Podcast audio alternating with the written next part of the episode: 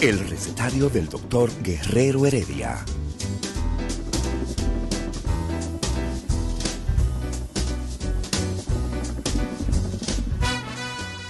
Una respuesta para cada pregunta. Una receta para cada problema. Ven a nuestra propuesta radial, amena, diversa y solidaria. Con alto sentido humano y profesional.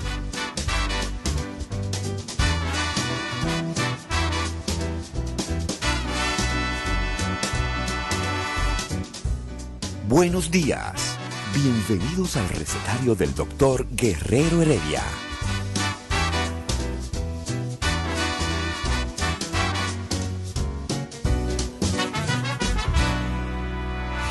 El recetario del doctor Guerrero Heredia. Bienvenidos al boticario. Es que es lo mismo. La gente, la, a Isidro se pone nervioso. Dice no, doctor, es el recetario. La botica. Es más, ahora mismo se está vendiendo más medicamentos en boticas populares que en farmacias tradicionales. O sea que la receta, la receta de uno, el recetario, lo que uno hace, va principalmente a las boticas populares. Y realmente si los medicamentos son buenos en la botica popular, el único que se beneficia es el pueblo. Bueno, ahí llegó el otro, el otro, una de las estrellas de la medicina dominicana, muy, muy, muy míralo, di- dile que por aquí. Mándame a Fernando. Mándame a Fernando. Pues sí, el tema de hoy, hoy vamos a ligar dos cosas, dos cosas importantísimas. Y es que como siempre hacemos durante la Semana Santa, yo sé que Fernando Contreras es un... Él hace la, la Semana Santa como es. Fernando, ¿cómo se hace la Semana Santa en una persona devota como tú? Yo creo que es una buena oportunidad para reflexión de vida y sobre todo para moderación. Tú sabes que Digo, buenas- buenos días, joven. Tú eres de la casa, Fernando, tú eres de la casa. Mira, Fernando. Yo decía y planteaba con Carlos Veloz, quien es uno. Yo creo que Carlos Veloz es parte del staff del. di- Dile a esa gente que dejen hacer bulla, a Ricardo Nieves y a Domingo Páez que están ahí haciendo bulla. Váyanse a trabajar, por favor, ustedes. Mírenlo ahí, eh, miren dónde están ellos. Si en esta Semana Santa se logra hacer una Semana Santa con criterios cristianos y católicos, terminamos de aplanar la curva del COVID. ¿Qué tú opinas de eso?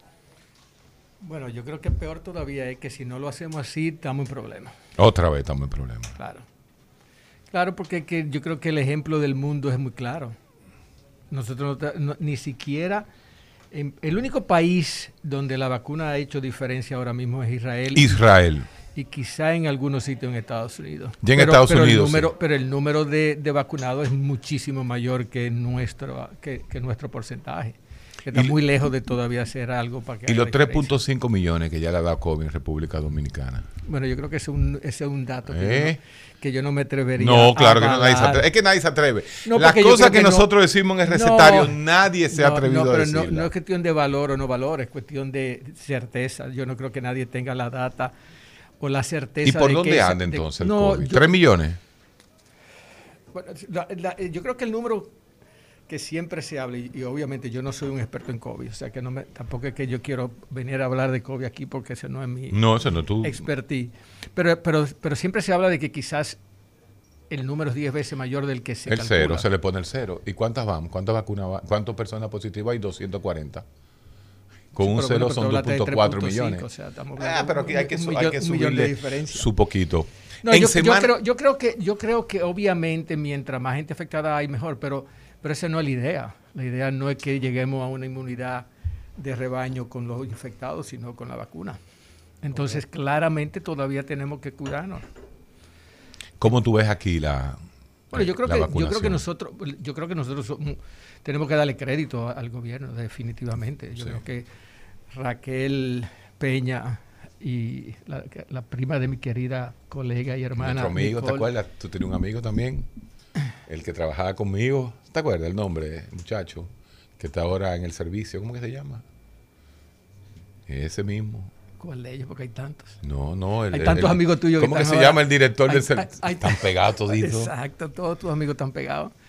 No, yo creo que yo creo que de verdad hay que darle crédito al gobierno, desde del de presidente hasta la vicepresidenta y todo el que está participando en el programa de vacunación, que yo creo que somos un ejemplo a nivel latinoamericano. 160 camas de COVID, hoy 11% de infectividad y en los últimos 10 días menos de dos, dos cifras de muertes. Creo que hemos tomado de nuevo la, la- el, la- el aplanamiento de esa curva. Mm, Si nos descuidamos ahora en estos tres días de Semana Santa, puede definitivamente haber un aumento.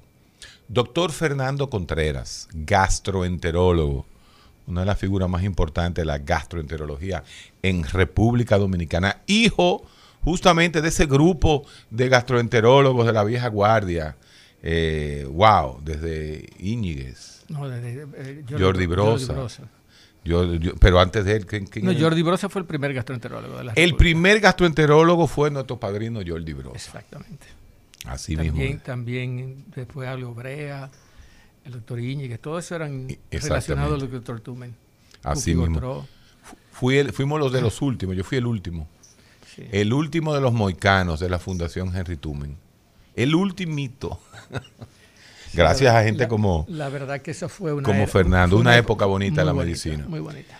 Fernando me dijo a mí, el único, bueno, de, las de las pocas gente que verdaderamente me hizo a mí regresar a, lo- a, a República Dominicana y no quedarme en Estados Unidos, como hizo él, fue ese señor que está ahí, Fernando Contreras. Me dijo una vez, mira, pon tu consultorio y múdate en una habitación de, de la casa de tu mamá, que es del consultorio que sale la casa, no es al revés. ¿Tú te acuerdas? Eso es verdad. Así mismo es. Ricardo, ¿cuál es el tema? ¿Qué tema te interesa tocar? Eh, creo que estamos en un mes importante. El mes de cárcel del colon. Mes de cáncer del colon. Qué liazo. Qué liazo es el cáncer de colon. ¿Por qué se ha vuelto un lío el cáncer de colon en los últimos 40 años? Bueno, mira, la, la- la realidad es que en los, en los últimos 40 años quizá la incidencia ha bajado un poquito, pero sigue siendo lo suficientemente alta como para que sea un problema de salud eh, eh, global, porque se calcula que alrededor de cada persona que está viva tiene alrededor de un 4% de chance de desarrollar un cáncer de colon durante su vida. Y es la segunda causa de muerte por cáncer en, los en las mujeres y la segunda causa de cáncer en los hombres. Entonces, ¿Cómo así? ¿Cómo así? ¿Mata más el cáncer de colon a las mujeres que a los hombres?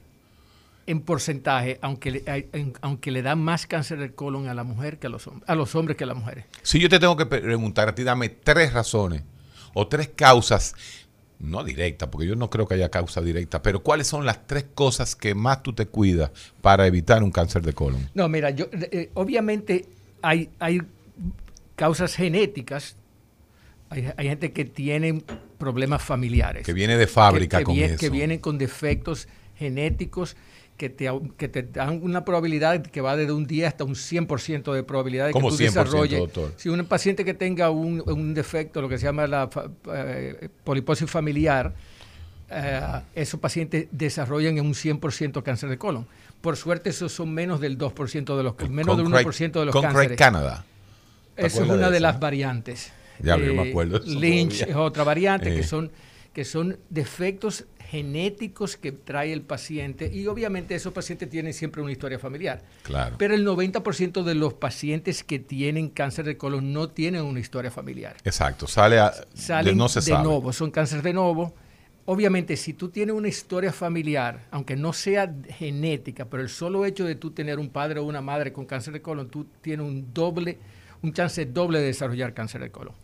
Ahora bien, respondiendo a tu pregunta, la mejor forma de evitar un cáncer de colon es haciéndose una colonoscopia a tiempo. La mejor forma La más efectiva. de evitar el cáncer de colon es haciéndose una colonoscopía a los 80 años. No. Ahí es que está el No, detalle. ahí es que está el detalle. Déjame saludar a mi gente del live en Instagram, que estamos ahí, a la gente saludando a todos ustedes. Estamos perfeccionando esta tecnología. Vamos a traer ya otro, otro sistema para que nos veamos todos, porque obviamente cuando uno tiene un invitado, una grandes liga, como digo yo, como Fernando Contreras, deberíamos eh, estar apuntando hacia él en el live del recetario. Me decías, ¿a qué edad hay que ponerse ese tubito? Sí, mira, depende de, de qué guías tú te lleves. La mayoría de las guías recomiendan que en aquellos pacientes que no tienen una historia familiar de cáncer de colon, la primera colonoscopia sea a los 40 años.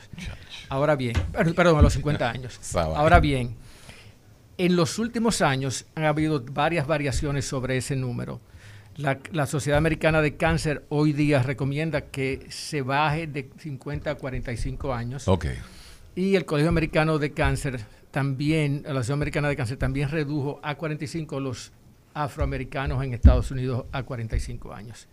La razón de esa modificación es porque gracias a los, a los programas de screening o de tamizaje haciendo colonoscopía o, terminando sangre oculta, el número, el porcentaje de cáncer de colon de más de 50 años ha ido disminuyendo en alrededor de un 2% en los últimos ¿Por qué? 10 No se sabe realmente la causa. Bueno, la disminución ha sido básicamente por hacer colonoscopía a tiempo. Exacto. Ahora bien, en los pacientes de menos de 50 años, que va desde los 20 años hasta los 49 años, el porcentaje de cáncer de colon, en lugar de disminuir, ha ido aumentando. Y eso no sabemos exactamente por qué es.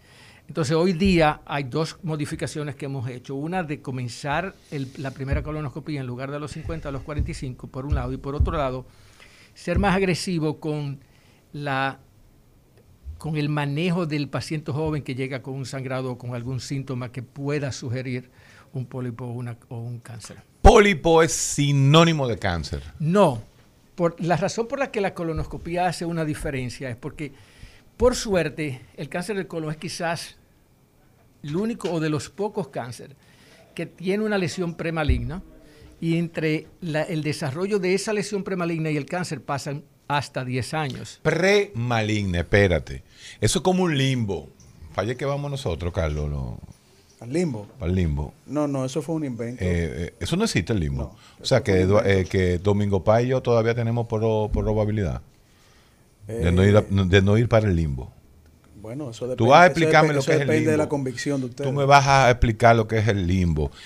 Eh, eh, premaligno. Óyeme, esas son vainas que cuando uno escucha esa palabra, premaligno. Entonces, eh, Fernando termina la endoscopía y dice, usted tiene o tuvo tanto pólipo premaligno, ya uno cree que está listo y servido. Isidro, después de esta pausa, vamos a hablar con el doctor Fernando Contreras, médico internista gastroenterólogo del Hospital Graduate Hospital de Filadelfia. Concho, no lo tumbaron, Fernando. Yo pasé por ahí y lloré como un niño. Estaba vuelto una ruina. El recetario del doctor Guerrero Heredia. Continuamos con el doctor Fernando Contreras, gastroenterólogo, invitado especial también está, pero él es parte del recetario, él viene cuando, cuando quiere. Carlos Veloz. Eladio Hernández acaba de entrar, acaba de terminar una discusión grandísima que tenía con, con, con Ricardo y, y Domingo ahí. Tú sabes que Eladio está aquí ya con nosotros, Carlos. Oh, sí, ¿por qué? Sí, sí, sí, sí. No, porque cuando la cosa que pasó los otros días, ¿te acuerdas? Sí, sí. Eh, en una yo lo agarré y dije, espérate, no hable. Oh, sí, Entonces, tú lo, lo, lo, y lo pusieron en cámara A lenta. él no le gusta eso. No le gusta eso, no hay que... Pero, pero ¿quién es la candela de basurero? La candelita de basurero, el que pincha todo el tiempo a todo el mundo, Sí. incluyendo a, a, a Ricardo y a todo el mundo. Con, con ese estilo, Eladio saca muchas cosas. Pero de- muchas. de la gente a relucir. Sí. Ese venenito ahí, mira. No, por eso es psicólogo. Eh, pero sí, ahí, metiendo, metiendo. Sabes que metiendo. aparentemente ese día había alguien que estaba filmándome. Porque hicieron en detalle. No, pero, pero cómo no- tú me mirabas. tú no tienes que hablar de eso. Porque al final te dijeron imbécil dos veces. imbécil. Imbécil. Pero eh, narra por qué me digo imbécil. No, no, no, no. Tú sabes que ese tema, ese tema, ese tema se lo vamos a dejar lío que ese señor tiene. Sí. Con, con lo, con lo, por decir que no se lo por decir que no se la leyó. Déjalo ahí, que estamos con Fernando Contreras, escuchando todo lo de cáncer. Hablaste de la premalignidad. Fíjate que la misma persona que esperaron que Fernando comenzara a hablar de la premalignidad, cuando nosotros desviamos el tema, se pusieron ansiosos. Pero dejen hablar, Fernando. ¿Por qué? Óyeme, porque esa palabra premaligno, que fue más vendida por nuestros cardiólogos, como la medicina cardiocéntrica, esa prehipertensión, esa prediabetes, óyeme, mi hermano. La medicina, eso ¿qué lo ve- tú dices? La medicina sigue siendo cardiocéntrica. ¿Qué, qué significa eso, Carlos? Bueno, que el cardiólogo es como el, el médico más importante del, de- Ajá. de- de- que existe, exactamente. Pero es así, es la dinámica que hay, es, es una forma de, de ver la, la- la medicina. ¿Qué significa, doctor Fernando Contreras, premalignidad? Yo diría que es una bendición más que un, más que un, más que un motivo para preocuparse, Ah. porque los, los cánceres que te dan lesiones premalignas te dan el chance de tú encontrarlo a tiempo. Siempre y cuando tú puedas, iden- tú tengas la forma de identificar esa lesión y tú tengas la forma de remover esa lesión antes de que, se convierta en cáncer. Entonces, en el caso del cáncer del colon, prácticamente todos los cánceres de colon surgen de una lesión premaligna con la salvedad de que si tú la encuentras en esa etapa, casi siempre puedes quitarla de una manera casi no invasiva, en el sentido de que se puede quitar en la misma colonoscopía, que es un procedimiento invasivo, pero relativamente. Yo siempre lo comparo que la diferencia entre tú encontrar una lesión premaligna a un cáncer es si tú estás en un solar y tú empiezas a hierbarlo, las hay maticas pequeñitas que tú la tomas y tú la jalas y se va todo y no se queda nada versus tú encontrar ya una mata con raíces donde aunque tú le cortes tronco, algunas por raíces ahí. de esas siguen. Entonces, la ventaja de la colonoscopía o del cáncer del colon es que hoy día sabemos en sentido general, ¿a qué edad comienzan a aparecer los pólipos o la lesión premaligna? De forma tal de que si tú lo, vas a buscar y encuentras esa lesión y la remueves, tú estás eliminando la probabilidad de que ese paciente desarrolle un cáncer de colon. Y de ahí la importancia de la colonoscopía a tiempo. Pero Es la síntomas, colonoscop- sí- síntomas, doctor, que yo puedo identificar y que el pueblo puede identificar inmediatamente. Sí, el problema es Ninguno. eh, por, por- que está el por lío. lo que, por, por lo que es tan importante educar al paciente de la necesidad de una colonoscopia a tiempo es porque los pólipos o las lesiones premalignas no dan síntomas. Ay, mamás. Entonces, lo que da síntomas es el cáncer, pero el cáncer avanzado. Ay, Entonces, ay, si el ay. paciente va a ir al médico cuando tiene el síntoma, por lo general ya la batalla está perdida. Por eso es que el, el Uy, pero argumento, ¿cómo así? el La batalla argumento- perdida. Wow, wow. el argumento más absurdo que usa la gente cuando tú le recomiendas una colonoscopia y te dice, pero ¿para qué yo me voy a hacer eso si yo no tengo síntomas? Ese es el momento de hacer eso. Claro. Porque cuando tú tienes síntomas, por lo general ya es un tumor avanzado y casi siempre la batalla se comienza perdiéndola. ¿Es la mascarilla al COVID la colonoscopía al cáncer de colon? Mira, eh, Tú estás viendo, cuando tú le haces preguntas No, positivas, no, positivistas la- lógicas no, la- la- a estos no. médicos basados No, en evidencia, la- la estos médicos norteamericanos así, que son no, lo que pasa es que la psicorrígidos. mascarilla es un método de prevención. La colonoscopia no previene el pólipo, pero previene el cáncer. Entonces, Entonces- sí, ¿Cómo fue, doctor? Ah, no entendí, no razón. entendí. Sí, porque la, la mascarilla previene que tú te infectes. Ok. Básicamente porque tú estás poniendo, poniendo una barrera de la, entre el virus que esté circulando y la entrada del virus a tu cuerpo. La probabilidad de tú infectarte, si tú usas la mascarilla de forma continua, es muy bajita. Y eso está muy, muy bien probado. Yo tengo, el, el doctor Guerrero tiene un hermano de él que ha estado en, en la unidad de COVID en más desde que comenzó esto y gracias a Dios, por el solo hecho de usar bien la mascarilla, no, ya está vacunado y no, y no le dio. Así Y mismo así hay es. miles de ejemplos. Entonces, la colonoscopía no previene que surja la lesión premaligna, pero si tú te haces la colonoscopía, se hace una colonoscopía de calidad, identifican los pólipos y los remueven, tú estás preveniendo que ese paciente desarrolle un cáncer. Oigan lo que ese señor dice, porque hay que sacarle. A Fernando Contreras, con esa medicina basada en la evidencia, hay que tirarle gancho. Oye lo que él dice. Una colonoscopía bien hecha. Eso quiere decir que para sacar un pólipo, alias pólipo, no es sacar un pólipo. ¿Cómo se saca un pólipo? ¿Y cuál es la seguridad que usted me da a mí de que después que usted me saque ese pólipo, usted no me dejó esa raicita premaligna ahí? ¿Cómo yo resuelvo eso? Bueno, en realidad el- el- la, la colonoscopia de calidad comienza desde antes de tú que sacar el pólipo. Y, y el Y- doctor insiste en la calidad. ¿Tú ves? No, no, no, porque, porque tiene que ser una colonoscopia de calidad. Y una colonoscopia de calidad comienza primero con la indicación correcta, segundo con la preparación correcta. Y la ¿Qué es prepara- preparación, doctor? Bueno, para tú poder ver el colon, obviamente el colon siempre está lleno de materia fecal, tú tienes que limpiarlo y eso implica una preparación de unos laxantes la noche antes y el mismo día del estudio. Hay que enfatizar mucho en esa, en, e- en esa calidad de la, de la limpieza porque para ver la- la la- una colonoscopia de calidad se mide, o, un colonoscopista de calidad se mide por lo que llamamos hoy día la tasa de detección de adenomas, que es el número de pacientes o de colonoscopia que tú haces y que tú encuentras pólipos. Los pacientes o los colonoscopistas que tienen una tasa de detección de adenoma alta son aquellos que van a poder ser exitosos en prevenir cáncer en esos pacientes. Si tú haces colonoscopía que no es tan bien preparado o que no le pones mucho énfasis en la revisión, porque la, la- la- la- la calidad de la colonoscopía comienza con la capacidad que tú tengas de detectar los pólipos que ese paciente tenga y sobre todo con no dejar de pólipos sin ser visto y obviamente sin ser visto tú no lo puedes remover. O sea que para tú remover un pólipo lo primero es encontrarlo. Luego, cómo tú los quitas también tiene importancia. Ahí está. Pero, ¿Cómo pero- lo poda ese sí, pólipo? Sí, pero lo primero es encontrarlo. El pólipo que tú no ves, tú no lo vas a quitar. Entonces, la- una colonoscopia de calidad es aquella colonoscopia que tiene una buena limpieza y que se hizo una revisión concienzuda, responsable, casi obsesiva de la mucosa de todo el colon Tú oyendo. con la finalidad de revisar bien el contenido total del colon para poder encontrar los pólipos. Pero- hay Y hay, una, lugares. y hay una relación muy directa entre esa tasa de detección, esa capacidad que tú tienes de encontrar pólipo y la de evitarle que ese paciente desarrolle un cáncer.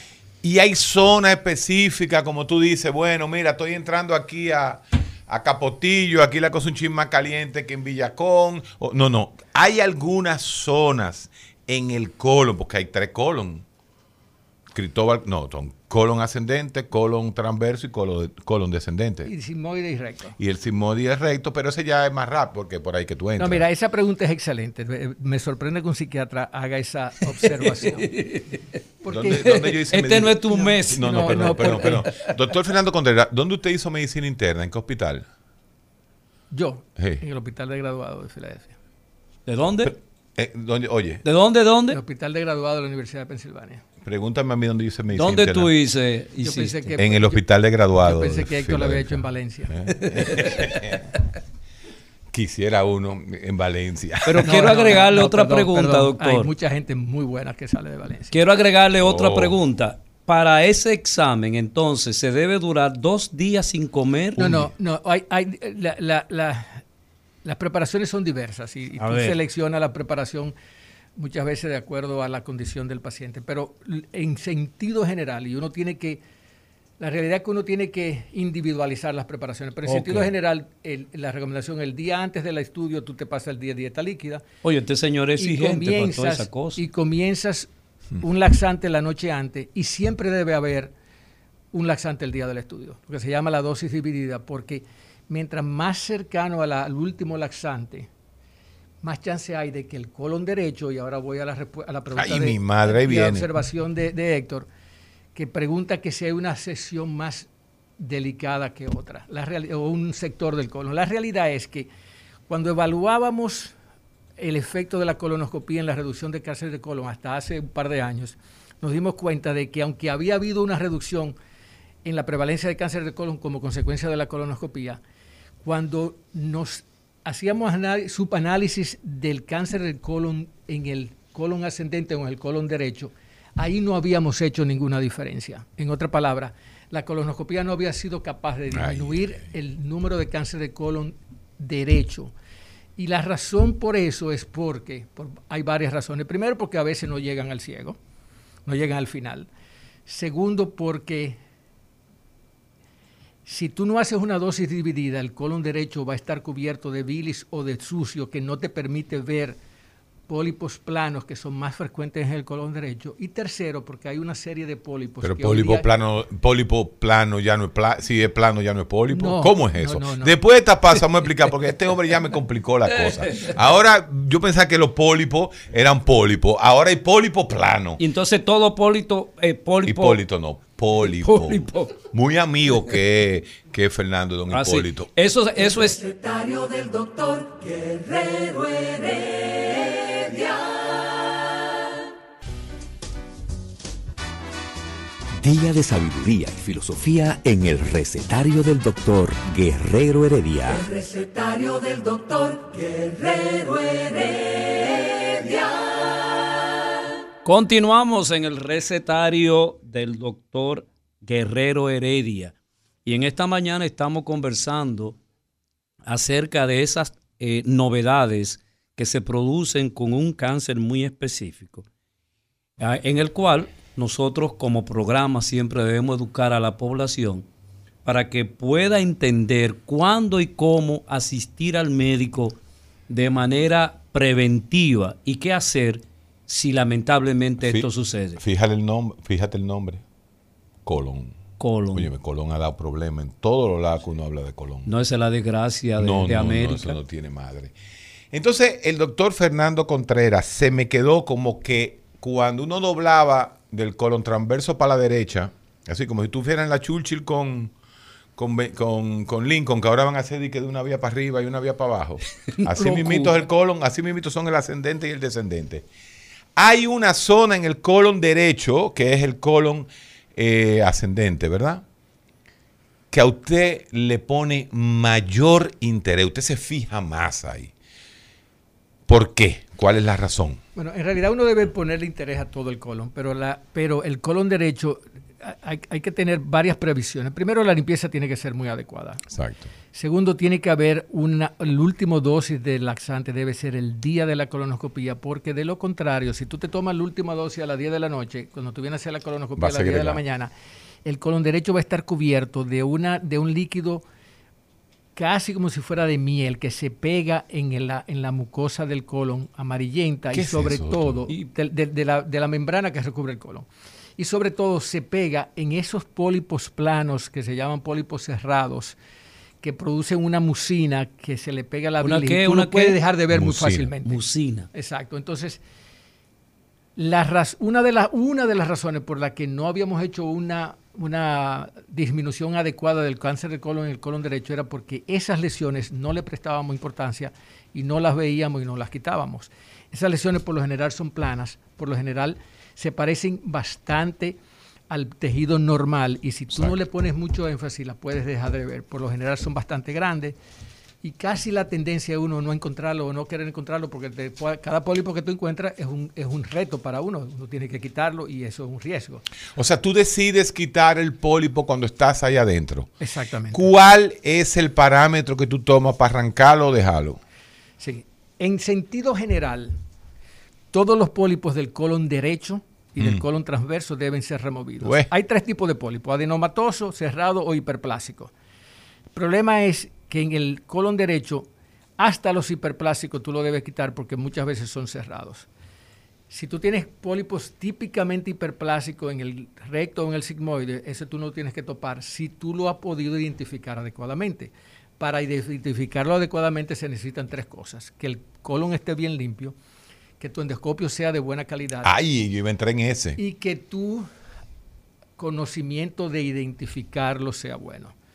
Entonces, ese es el primer parámetro. El segundo parámetro es el tamaño. Hay pólipos que si los pólipos de entrada tienen más de 2 centímetros, tú por lo general no lo quites en ese mismo momento porque el riesgo es mayor y tú quieres hablar con el paciente, darle la opción, estar más preparado, quizá tener un cirujano al lado o hacerlo en cirugía.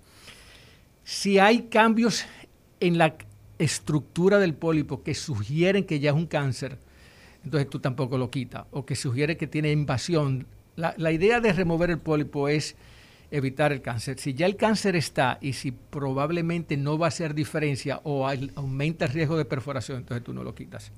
Pero la mayoría de los pólipos lo quitamos en el primer, en el primer evento. ¿Eso es invasivo o, o- o hay Bueno, la, ya- colo- la colonoscopía es un procedimiento en cierta forma invasiva porque a ti te mete un tubo, Por ahí una mismo. manguera de dos metros. ¡Epa! Espérate, eso yo te iba a decir. Así como hay iPhone, también hay telefonito Kukika.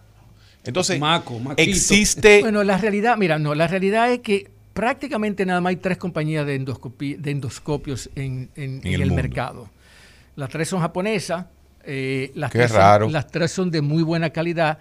Obviamente, los alemanes no tienen. no, no, los alemanes tienen, pero no, no, no tienen un mercado fuerte en colonoscopía, tienen un buen mercado en laparoscopía. Habla, pero. Entonces, pero tú puedes tener un Mercedes-Benz del 60 y un Mercedes-Benz del 2020 Sí. tienen tecnologías Claro. diferentes. O sea, no es lo mismo la seguridad en el 2000, en el, ses- en el, en el 60, en el 2000. Sí. u- u- la- los mecanismos o la tecnología de seguridad que tenía un Mercedes-Benz en el 2020, en No el es igual 2000 que- no es la misma que la del 2020. Así. Entonces, eso mismo pasa con los endoscopios. Un endoscopio del 2000 no tiene la misma resolución. La cámara del, del iPhone 12 no es la misma que la del primer iPhone. Claro. Eso pasa con los endoscopios. Y, y obviamente, de lo que se trata la colonoscopia es de ver. Es de ver. Por eso yo, tú mencionaste ahorita lo del apartamento y la de Ver para creer. El apartamento y tu, y, tu casa al principio de- del programa. Cuando yo ah, doy conferencias de calidad de endoscopía, siempre mi primera diapositiva es, sobre todo aconsejando a los muchachos jóvenes, de que los muchachos jóvenes de que consiguen tres pesos quieren el mejor carro posible, la mejor televisión, el mejor iPhone. Y cuando van a comprar el endoscopio quieren comprar más barato. Yo digo que, la- que la- el razonamiento tiene que ser al revés. Usted se compra el mejor endoscopio. El La mejor endoscopio, líquida. Porque eso es lo que le va a dar un performance de calidad a su trabajo y ese trabajo es el que le va a permitir luego comprar todas las cosas que usted quiera. Y ese, esa colonoscopia, ¿dónde se hizo la primera colonoscopia? ¿En Japón o en Estados Unidos? Mira, los endoscopios rígidos primero Ahí. fueron en, en California. Oye, Pero, los la- gringos. pero los, pero los flexibles fueron en Japón. Los flexibles. La pues. mayoría de, la, de, las, de los avances endoscópicos, tanto tecnológicos como de las nuevas, las nuevas aventuras, son, son japonesas. Ahí- ahí nos ¿Y, los estadounidenses qué han hecho en ese sentido? No, no, los estadounidenses siempre tienen una, una, una medicina de calidad, pero casi siempre van un poquito detrás. Oh, oh. En, se junta mucho la forma de las demandas médicas, la forma en que se le pagan los médicos. Entonces, cuando tú vienes a ver, los americanos por lo general están un poquito detrás en la agresividad de los avances en la endoscopía. En la endoscopía. En la endoscopía. Dijiste endoscopía. Aquí, por ejemplo, en este país hay mucho el síndrome de Guacanagarix y a veces tú... Ajá, aquí no. No, Guacanagarí, imposible. aquí no. Sí, entonces, no. tú a veces quisieras mandar al paciente a un sitio que no fuera Estados Unidos, pero la gente no lo entiende eso. Eh, eh, pero tú dijiste endoscopía, ahora me confundiste. Yo pensaba que endoscopía era por la boca y colonoscopía No, por endoscopía, atrás. es un- endoscopía es un término genérico Ah, de, de un procedimiento en el que se utiliza un endoscopio, que es un, que es un instrumento, por lo general, que se introduce algún tipo de orificio del cuerpo. Si es por el estómago, si tú vas a ver el estómago es una gastroscopía, si tú vas a ver el pulmón es una broncoscopía, si tú vas a ver la uretra una ureteroscopía, tú vas a ver el colon una colonoscopía.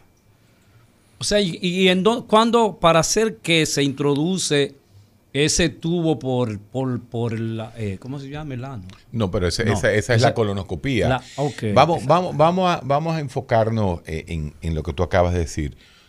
Endoscopía de calidad, me quedó esa palabra. Ajá. Yo entro por atrás y entro por adelante. Pero entre atrás y adelante Oh, oh. hay una zona que ni la tomamos por adelante ni la tomamos por atrás. ¿De qué tú hablas? Ah, pregúntale a ese señor de No, él está estoy habla- hablando. Está hablando del intestino delgado, que es muchísimo, muchísimo más largo que el esófago, estómago y duodeno, que es lo que uno evalúa con una endoscopía alta, o la colonoscopía, que es lo que uno evalúa cuando entra el instrumento por el ano.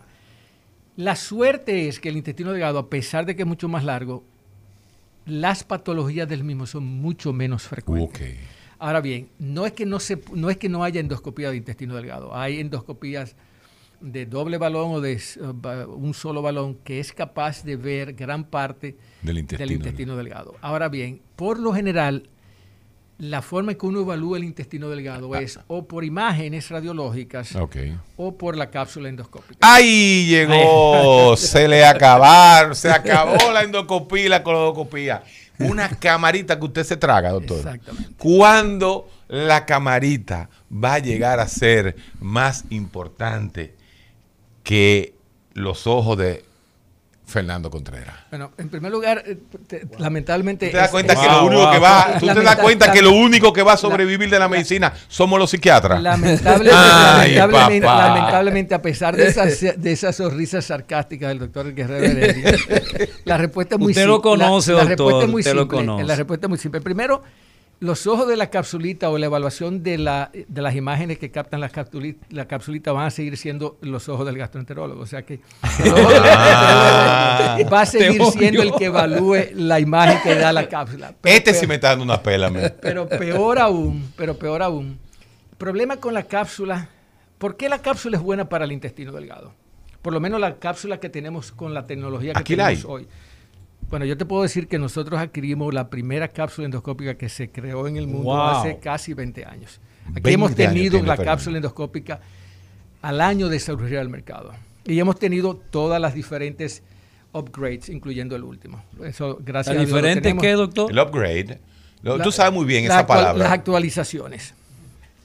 Entonces, mira cuál es el problema de la cápsula. La cápsula eh, es independiente, no tenemos control sobre cómo ella se mueve. Lo único que la cápsula hace, desde que tú la sacas de la, del imán donde viene montada para que no se active, inmediatamente tú la sacas de ese imán y se activa y empieza a tirar fotos, porque la capsulita es una cámara fotográfica que tira imágenes, alrededor de 100.000 imágenes en un periodo de 14 horas, la manda a un grabador que tú tienes enganchado en la cintura y ella va tomando cápsulas, pero va a depender de la motilidad de tu, de tu intestino. Eso es lo primero. Exacto. Lo segundo va a depender, el, el ángulo de visión es limitado. Entonces, solamente va a ser eficaz en el intestino delgado. ¿Por qué? Primero, porque el intestino delgado no es muy ancho. Segundo, porque las austraciones, que son como los anillos que Sí. tienen, son muy pequeños. Y tercero, porque la motilidad es muy rítmica. Se va moviendo casi el movimiento del intestino es. continuamente de una manera muy lenta. Entonces, en esas 14 horas casi siempre te permite, y además siempre está limpio, más o menos limpio, no tiene sólidos. Es el mondongo, igual que en la, que, que en la vaca, es el mondongo. Exacto. el mondongo el- está como limpio. ella- te permite ver casi en la totalidad, y, no, y te digo casi en la totalidad porque no, no, no es 100% eficaz en ver todas las lesiones que puedan haber, pero te permite ver con bastante certeza lo que puede haber en el intestino delgado. Ahora bien, y, sobre todo que es muy difícil, como dijiste ahorita, ver el intestino delgado con endoscopía. No es que no se pueda, pero es mucho más difícil. Si tú estás- estás- quieres evaluar el intestino delgado, tú usas la cápsula, la cápsula te permite orientarte si hay una lesión. Si no hay lesión, no tienes que hacer la endoscopía. Y si hay una lesión, te puede decir, bueno, tú comienzas por arriba, comienzas por abajo, dependiendo dónde encontraste la lesión. ¿Por qué no va a sustituir la colonoscopía?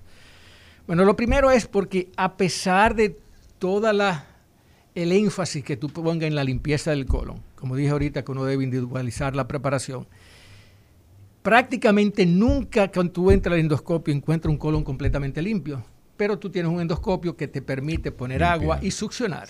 Entonces tú puedes limpiar adecuadamente el, el sucio que no se haya limpiado con la preparación, con el con- endoscopio. Con la cápsula tú no puedes hacer eso. Claro. Segundo, el diámetro del colon es mucho más alto, mucho más grande, entonces no necesariamente puede, puede verlo completo. Tercero, las austraciones, que son como unas barreras que tiene el colon, son muy, profu- prof- muy profundas, muy grandes, y tú no, puedes tú no puedes manejar la cápsula subiéndola para arriba y para abajo. La cápsula se mueve como no ella puede quiere. jugar con Nintendo ahí.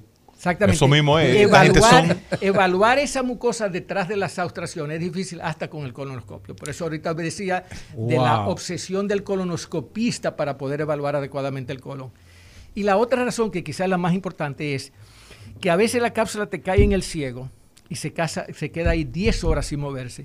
Y en dos minutos, por la forma en que se mueve el colon, te llega al recto y tú no puedes ver nada. Ay, ay, Y ay. por último, y por último, si tú encuentras algo, te tienes que hacer la colonoscopia entonces. porque- Como quiera. Porque hay, el- la, el- la cápsula no remueve el Pero esa cápsula, eh, que es un elemento invasivo, co- ¿cómo el, el- el cuerpo... uno. No, tú te lo tragas y después lo eliminas y ni cuenta te das. Y la información ya está en es el una, grabador. es una, una capsulita. Es, re- ¿no? es literalmente una píldora que es del tamaño más o No es menos la cápsula del Apolo multivitamínico. 11, no es la cápsula del Apolo 11, es una capsulita. Oh. Te la tragas y ella se va moviendo. Se va moviendo, se usted se va tirando la foto en, el Entra- aparato que usted tiene. Sí. Tú tienes un cinturón que va captando la imagen y la va guardando en un grabador. Ese, ese grabador tú lo insertas en la computadora y bajas toda la foto y luego la computadora te genera un video que la verdad que es un video que tú puedes moverlo para adelante, para atrás. Sí. aumentar. Wow. Es, una tecnología maravillosa. Tú Precioso. estás escuchando, Carlos, lo que la Lo que ciencia, la está, ciencia- está Curio- logrando. Curiosamente, la tecnología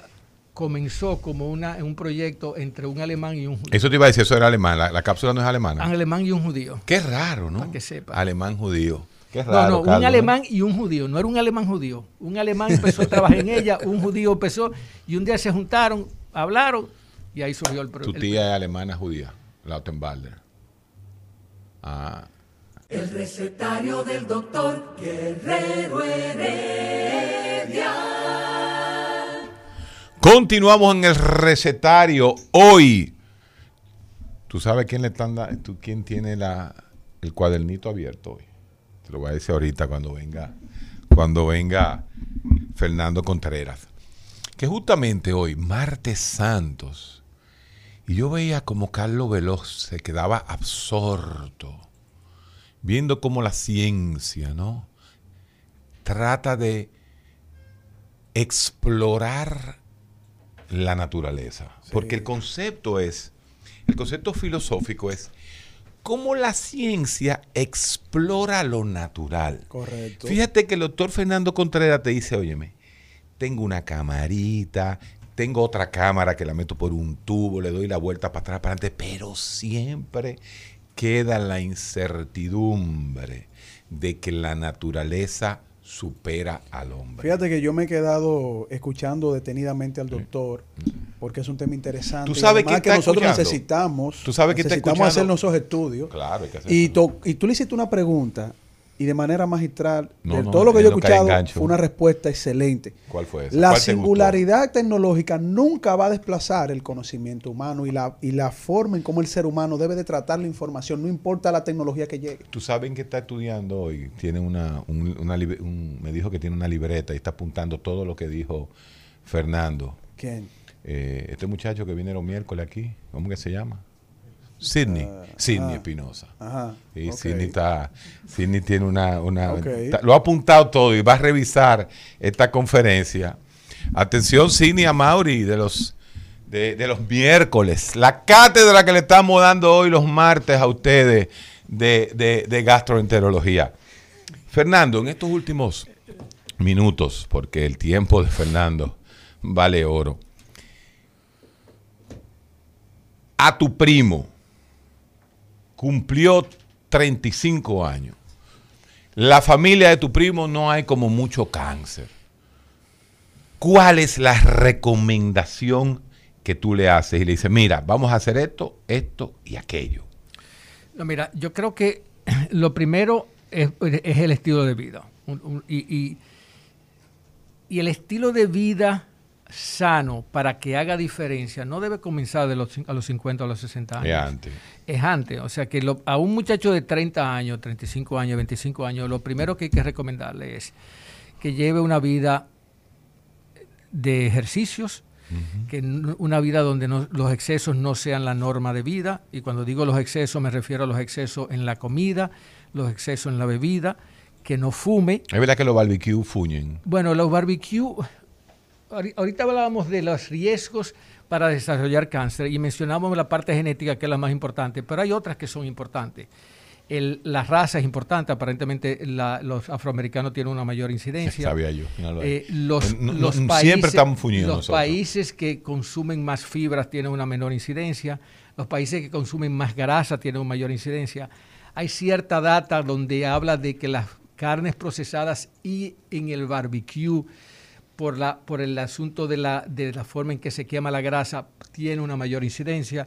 Eso no quiere decir que uno no se come un barbecue, pero no tiene que ser un barbecue todos los Es que días. todo lo bueno mata, ¿tú te das cuenta? Eh, Carlos, la- el, la- alcohol y el cigarrillo definitivamente eso no, no, deberían exacto. ser. O sea, eso es lo primero que yo le recomendaría a alguien de 35 años. Ahora, el mensaje claro, yo creo, a la población es que todo el mundo a los 45 debe hacerse la primera colonoscopia. Listo, 45 años. O antes si tiene una historia familiar. Y si tiene un familiar, antes, cualquier perfecto. persona de más de 20 años que tenga sangre de evacuar debe ser evaluado. Debe ser evaluado por un profesional. Pero Y la colonoscopia debe ser una de las opciones a considerar dependiendo del caso, pero, pero no, no minimizar el síntoma de cambios en hábito de evacuación o de sangre al evacuar, porque hoy día sabemos que la incidencia de cáncer en las, pe- en las personas de menos de 50 años está en aumento versus el hecho de que en las personas de 50 años está disminuyendo. ¿Por qué eso está ocurriendo? No se sabe adecuadamente, pero es una realidad. Al- Y es una realidad que uno lo palpa en la práctica. O sea, la cantidad de pacientes jóvenes que nosotros estamos viendo con pólipos o con cáncer es impresionante. Fíjate que al doctor Carlos hay que leerlo entre líneas y interpretarlo, hacer una hermenéutica de su discurso. Todo sangrado hay que revisarlo. Eso significa que hay que revisar cada vez que uno va al baño. Eso es lo que usted me está diciendo. Yo tengo que ver lo que hice. Sí, claro. Es una, eso es una, eh, vamos a decir que una costumbre saludable. Eh, los viejos lo hacen. Claro. Pero los muchachos no, los muchachos guap, pap. Exacto. Inclusive hasta el limpiado uno tiene que Claro, ver si hay sangre. claro.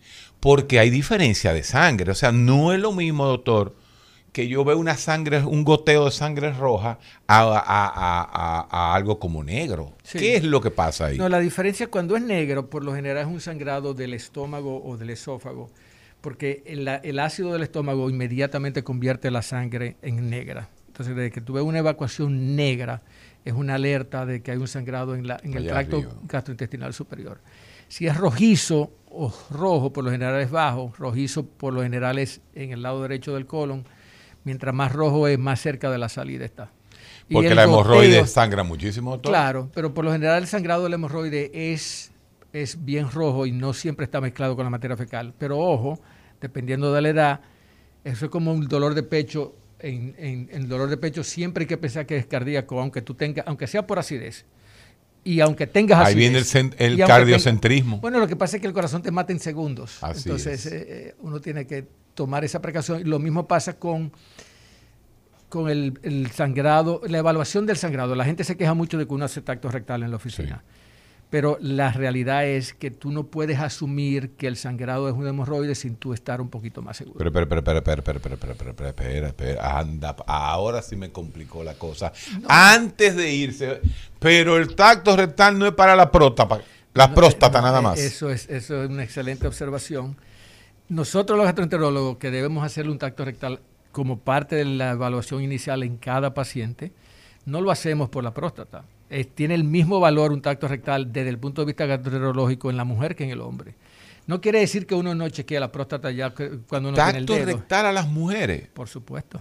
igual el que a los colon hombres. de la mujer y el colon del hombre es igual. Y usted le llega al colon con el dedo. No, no, pero uno que nosotros hacemos, primero tú evalúas el área anal, segundo siempre chequeamos si hay sangre microscópica o oculta en las muestras que tomamos del dedo. ¿Y las mujeres tienen más hemorroides que los varones? La verdad que no creo que no creo que haya diferencia.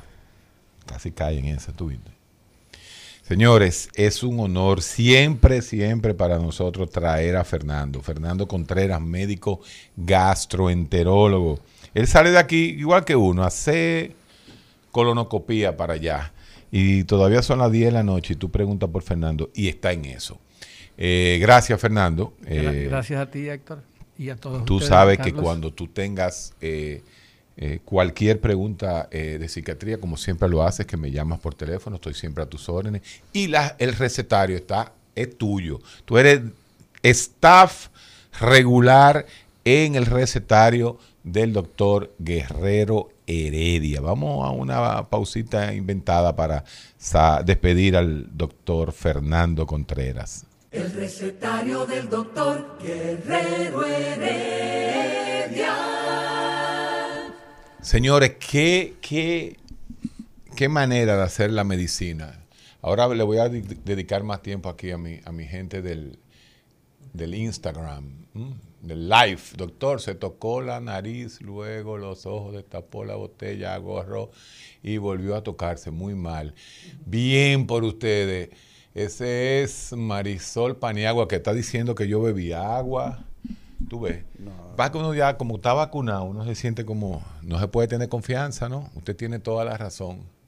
Hay hechos, pero no interpretaciones. Ja, ja, ja. Mira qué bien.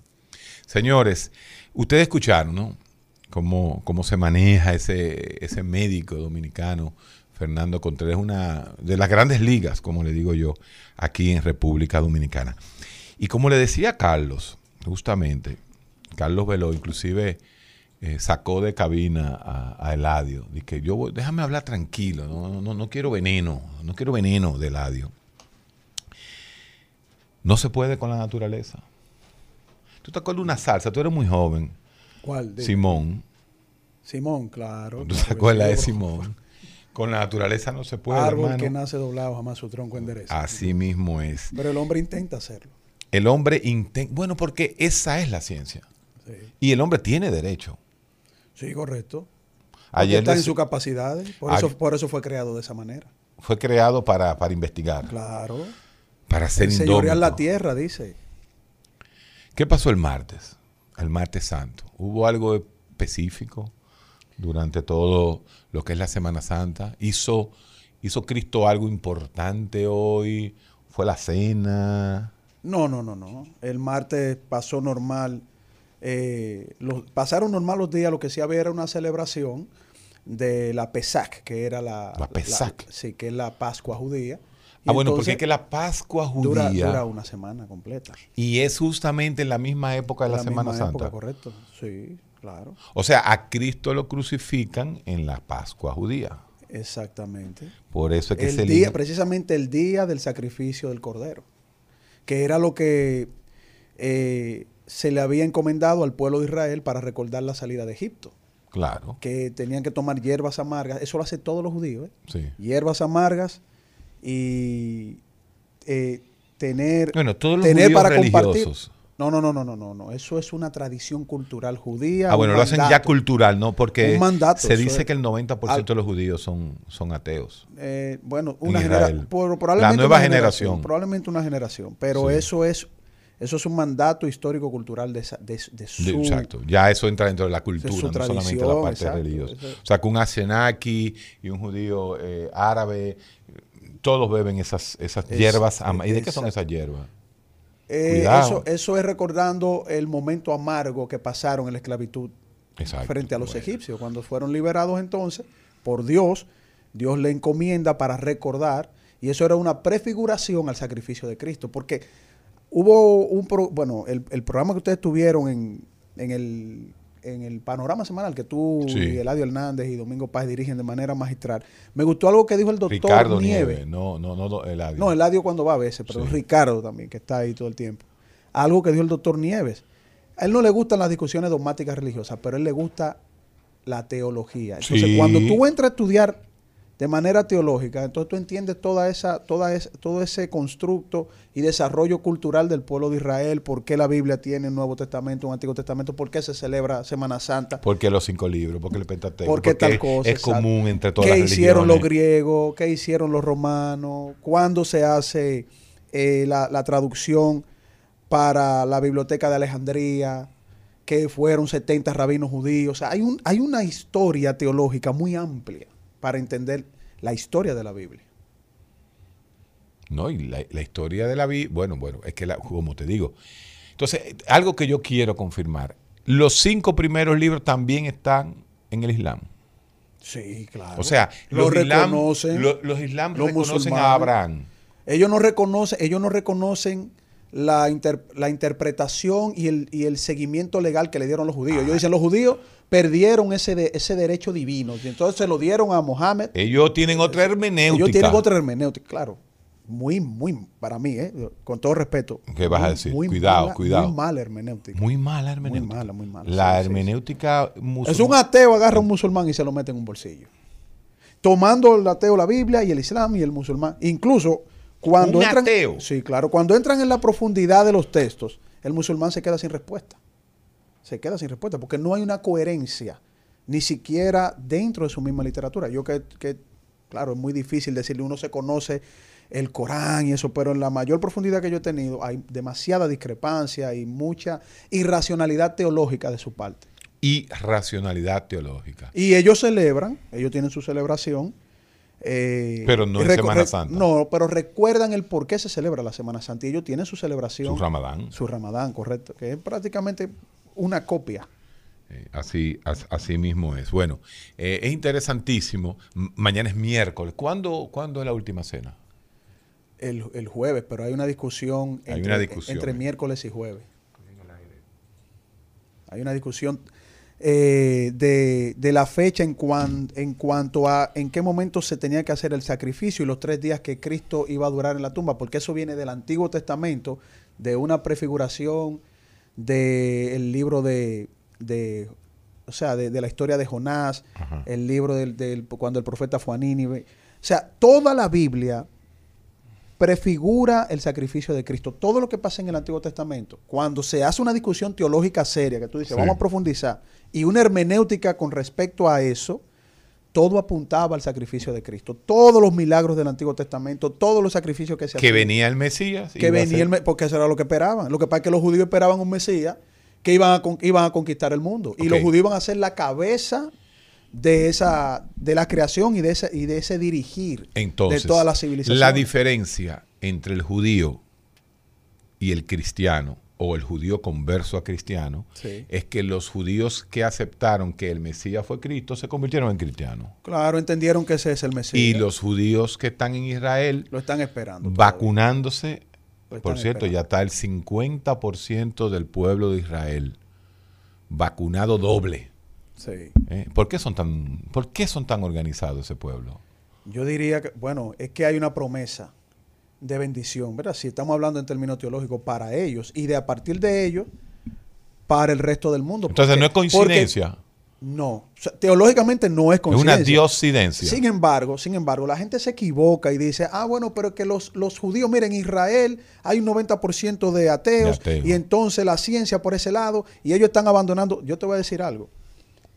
En, ya en el, en, el desarrollo, cuando Cristo da el mensaje, en el desarrollo ya de, la, de completar lo que era la revelación, teológicamente hablando, la revelación de todos los textos, Israel pierde su derecho legítimo frente a Dios. Pierde su derecho legítimo, legítimo. Eso lo dice el apóstol Pablo. ¿En qué sentido? En que al ellos no aceptar a Cristo, ellos entran como en una especie de ceguera del conocimiento de su, o sea, de lo que Dios quería para ellos. Y hasta, entonces, hasta que ese Mesías retorne, que es Cristo ya resucitado, ascendido y vuelve, y entonces va a haber una generación que sí lo va a reconocer. O sea, ese es, Mira. ese es el sentido completo de eso. Quiere decir que, que, espérate, porque ahora sí tú me la pusiste interesante. Quiere decir que los, los judíos, Sí, porque me han dado ese argumento a mí. No que Israel y por qué los israelitas hacen eso. A mí no me interesa lo que haga lo que hagan los israelitas si no reconocen a al no- Mesías. siéntate ahí, porque tú sabes toda esta ¿Cómo vaina. ¿ven? No, no me interesa tú porque tú yo deberías entiendo, venir para recetario. yo entiendo que ellos tienen conforme a los mismos textos y siempre ha sido así en la historia del Antiguo Testamento. Tú, si tú que te has leído la Biblia, me sorprende que gente que defiende la- una posición cristiana no se la haya leído. Pero tú, que no tienes una posición cristiana, que eres agnóstico, tú te la. Gracias, Carlos. Tú sabes muy bien Lo esto. grande fue, Pou, oye el dato. Espérate, porque no, no, Él fue que me lo trajo. es un paréntesis, es un paréntesis, espérate. Él fue que me lo trajo las dos veces, que él lo sabe. ¿eh? Que yo no sabía Sí, que pero él no, no tiene venía. que ver- eso no pero tiene que ver espérate, el tú lo dijiste. Las dos veces lo trajo él. Y mira lo que acaba de decir. Eh, La eh, pregunta eh, para ti era lo en- siguiente. En términos, en términos bíblicos, él es el emisario. Así es.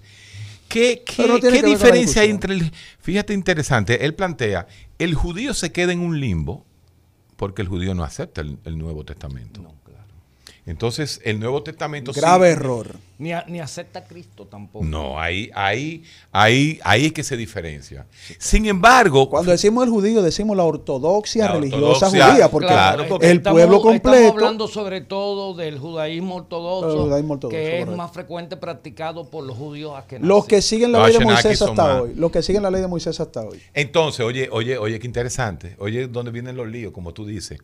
Sin embargo, el Corán, los musulmanes, de cierta forma aceptan la figura de Cristo. Oh, sí, claro. Como un profeta ascendido, pero que ahí es que está el problema. Y es una de las contradicciones del Islam. Ellos reconocen que, que Cristo es el Mesías, pero a un nivel de profeta, quizás al, al- al mismo nivel equivalente a Mohammed. No, a Mohammed. Entonces, es una contradicción, porque yo tuve un debate con un imán aquí en República Dominicana y, le- y le- solamente con una pregunta lo ¿Con un desarmé. imán? Sí, o sea. Pero una cosa que, que, No, no, no, que no, jala no. hierro. Tú sabes, no te hagas. No, pero yo dilo soy con imán, Agustín, explícalo yo no soy. Agustín. No, no, Oye, eh, un imán. entonces, Un ¿qué imán. pasa? En, en- en ese desarrollo y ese compartir, yo simplemente lo desarmé con una pregunta. Si ustedes aceptan que Jesús es el Mesías y es quien va a regir todo, ¿por qué ustedes lo tienen por debajo del profeta Mohammed y no le reconocen como el Mesías esperado? Y ustedes tienen a, a- a- el cristiano tiene a, a- no tiene a Mohamed como un profeta. No, claro que no. Falso profeta No, para lo- el cristiano. lo que esa es pasa la es que realidad. Falso profeta. Para el Eh, eh, cristiano. ellos, ellos aceptan la pluralidad de los mesías. O sea, hay una posición, sobre todo ellos aceptan y tienen el punto de vista que en determinadas etapas de la vida de la humanidad tiene que llegar un mesías. O sea, eso es... Eh, ¿El Islam? eh, Sí. El- no, no, no. no, claro, no, claro no, que sí, por eso lo reconocen. No, no, no, no. Entonces, eh, Mahoma, solo hay un Mesías para. ¿Cuándo para el que Mahoma aparece? 500, 600, y, no, 500 500 y pico, pico, casi 500. 600 siglo VI. Tú sabes que es una teoría mía muy Que viene de una predicación de eh, un cristianismo eh, evionita. Evionita significa aquellos que no aceptaban a Cristo divinizado, sino Sí. como un, un Mesías profeta Wow, normal. Entonces, Esa- esa, esa no fue la la primera predicación. Se, la- se la hizo el tío de Hadisha, Sí. que fue la, espo- la primera esposa del profeta, que el- era mayor que él y era su jefa. Ese es el grave problema de Mahoma. Señores, en, el, en el mahometanismo, el lío fue que Mahoma no tuvo varones. Un No, exactamente. Sí. Ahí hubo un lío, por eso se, se fueron. Hubo un lío con un sobrino que lo un- mataron. anda, hay, hay- hay un chisme una división. hay Sí, porque la, la, la, la descendencia eh, en la línea patrilineal, Sí. eh, pues eh, de un varón Sí. es un acto no tan solo legítimo, sino divinizante. Así es. Pero la Semana Santa no tiene absolutamente nada que ver con Mahoma, no, No, tiene, nada que ver ver con con, la, los- con la pero sí con los concepción que ellos tienen. Tiene que ver en parte con los judíos, porque hasta el día de hoy los judíos están en una ceguera espiritual, como dice teológicamente los escritos de los apóstoles, que ellos dicen que el fundamento de los profetas, lo que creían los judíos, aún asesinando a los profetas enviados por Dios, porque es una gran paradoja, o sea, Dios les manda un profeta, ellos los escuchaban, no les gustaba algo y lo mataban. Entonces, ese fundamento es, es el que Jesús viene a aclarar y a poner en orden, porque Él es, él es la ley, Él es el que da la ley. Pero técnicamente lo mataron también ¿A quién? a Cristo. Sí, claro, porque Pero- también pero- eso en, en- en el Antiguo Testamento estaba profetizado. Y es tan claro que eh, los mismos ortodoxos del pueblo de Israel, religiosos en la actualidad, y ha sido así eh, históricamente, no tocan los escritos proféticos de profetas como Isaías, Jeremías, Ezequiel, Oseas, que hablan del Mesías, lo que iba a padecer. Pero lo que sucede está que si tú analizas profundamente el judaísmo, es epistemológicamente un discurso del poder. Claro, todo. ¿Oíste? O sea, eh, la preservación del pueblo por encima de todo. Tú sabes que estoy viendo yo ahora mismo CNN y yo quisiera que algún musulmán, algún cristiano, algún católico, algún judío, algún budista me explique cómo, y voy a usar la palabra común de todo, cómo diablos en Haití nada más hay 252 muertos por COVID y 12 mil casos. explícame, explícame, explícame. Alguien, porque ya yo no se lo voy a pedir al mundo científico, porque John Hopkins acepta que en Haití hay 252 muertes. Espérate, John Hopkins. El, la el universidad, hospital la- de John sí, Hopkins, y que es el que hace lo que se llama la epidemi- epidemiología Epidemiología. mundial, tienen dos semanas presentando solamente 252 muertos aceptados por Hopkins. Y la Organización Mundial de la Explícame, Salud y, los mismos 12 mil casos. Yo quisiera, ¿de dónde es que vamos? Es más, eso es más importante. ¿Cómo que se llama la vaina que anda curioseando en, en- en Marte? Curiosity. Sí, robot. Esa vaina, esa vaina ti- tiene tanta tecnología, pero nadie ha podido explicar Pero date cuenta. ese dato. Héctor, eh, date cuenta. ¿Dónde más se ha proliferado el contagio del COVID? En las sociedades donde hay una al- un alto desplazamiento de población. En Venezuela, por ejemplo, en todas las condiciones precarias. Nos estamos viendo la ¿Pero gente. por qué? Trata de viajar de Caracas a Zulia para Así que eh, oye, Te piden hasta, hasta el cal- no, eh, no, no, que no permiso, hay, no, no, hay, hay, forma. no hay, no hay movilidad porque no hay en estos momentos vehículos disponibles. En Cuba, ¿por qué es tan baja? No por el triunfo de la revolución. Trata de coger de La Habana para Santiago, Exacto. que te, vas a tener que hacerlo a pie. La movilidad, eso, eso, eso se lo escuché yo a, a doña Amparo Chantada. Hace como ocho meses me dijo eso. Que no solamente es definitivamente el- la parte climática, sino No, no. también que no se mueve. que no se mueve. No se A- mueve. Aquí el dominicano, a- ahora mismo cualquiera dice, vámonos para Santiago a comer al pedorado. Y no hay problema. Tú has Pero- comido las, las eso sí, eso sí es científico. Tú te has comido la- la- las croquetas del pez dorado. Claro. No tiene madre. vaina. Eso es de antología. Porque tú sabes que el gastronómica. pez dorado, fí- fíjense cómo hemos cambiado de tema científico todo el tiempo. El pez dorado era chino. Claro. La gente no lo sabe. Sí, sí, el pez dorado. El pez dorado comenzó como un restaurante igual, chino. Igual que Mario, el que estaba frente al Parque Bueno, Independencia. imagínate, había un plato que se llamaba pescado peguero, Sí. que lo hacía el- el- el- mi abuelo. Pero, Eh, eh, bueno, a lo mejor un budista te da esa respuesta, porque un estadístico No, no, no, no, es que nadie- Eso es un No, no, limbo no. estadístico. Eso es un limbo estadístico. Haití es un limbo estadístico. No, lo- la capacidad de desplazamiento de la población. Pero Haití, pero Haití en todo el año de la pandemia ha tenido movilidad social y no, no, pero social, y escu- han salido a la eh, calle. y se han- oye, o sea, pero hay otro, otro elemento, la forma en que está distribuida la población es otro elemento fundamental. Pero eh, Haití es el paradigma del COVID, entonces. Oye. eh, eh, tiene que ser una Tiene que serlo si lo acepta John África, Hopkins Ni siquiera las y lo acepta la Organización Mundial de la Salud. ni no están cogiendo siquiera, de relajo. ni siquiera las naciones más pobrecitas, esas que andan por ahí, por esa, eh, por esa. África subsahariana, ahí central, es el fenómeno. Ah, no, que hidroxicloroquina, la mutación. Pero señores, es que cuando el vector no se puede desplazar, el contagio disminuye y la velocidad del contagio Pero, disminuye. sí, Daniel. ¿Y quién es el vector? El elemento humano. Sí, pero déjame decirte algo. Con un cobito que entre a ese holgorio de gente pegado Claro. todita, su- se hubiera expandido. Claro, Bueno, claro. ya te voy a te voy a decir por lo algo. menos más que estos casos. Te voy a decir algo. Primero, en Haití hay muchas cifras grises. No, claro, ese, Eso- ahí es que voy, ese es mi punto. Eh, eso es un punto de vista. correcto. Eh, ¿Viste el escándalo de México ayer? Que el 70% de los muertos de COVID lo tenían en, en la sombra. eh, no lo- o sea, un Eso tumba un gobierno. Sí, sí, un ocultamiento de cifras. Pero eh, yo lo he estudiado. Las, los países que tienen muchos bolsones de población grande, que hay un alto eh, nivel de Claro. traslado. Sí, correcto. O sea, correcto. en Cuba, oye, hermano. Nadie, nadie que se mueve en Cuba. En Cuba, tú andas con 10 mil dólares en el bolsillo y tú no consigues un carro que te lleve a No, no, no te lleva. Entonces, un tren, el tren, todavía está el tren entre La Habana y Camagüey. Y allá abajo, ¿cómo? se- Sí, allá abajo. Sí. No solamente eso, tú estás hablando de, de lo que se llama la movilidad interna. Nosotros Interna. estamos en un país que tiene uno de los niveles más grandes de, de carretera de, de de, de Latinoamérica. la red más grande De carretera somos del, no- ca- del Caribe. Somos nosotros. Pero no solamente eso, es que no hay un aeropuerto donde tú tapes que tú no ves un grupito dominicano. Claro. Esa es otra. la- el, el- el dominicano es viajador, viajante, vive. Pero eso no. Escúchame, pu- yo una vez estando en Tunisia dije, bueno, por aquí no me voy a encontrar un Ay, dominicano. Oye, y me encontré en un eh, complejo de apartamentos donde Sí. vivía una joven que trabajaba en el hotel que yo y me tú quedaba. una bulla y dijiste, "Ay, u- unos dominicanos.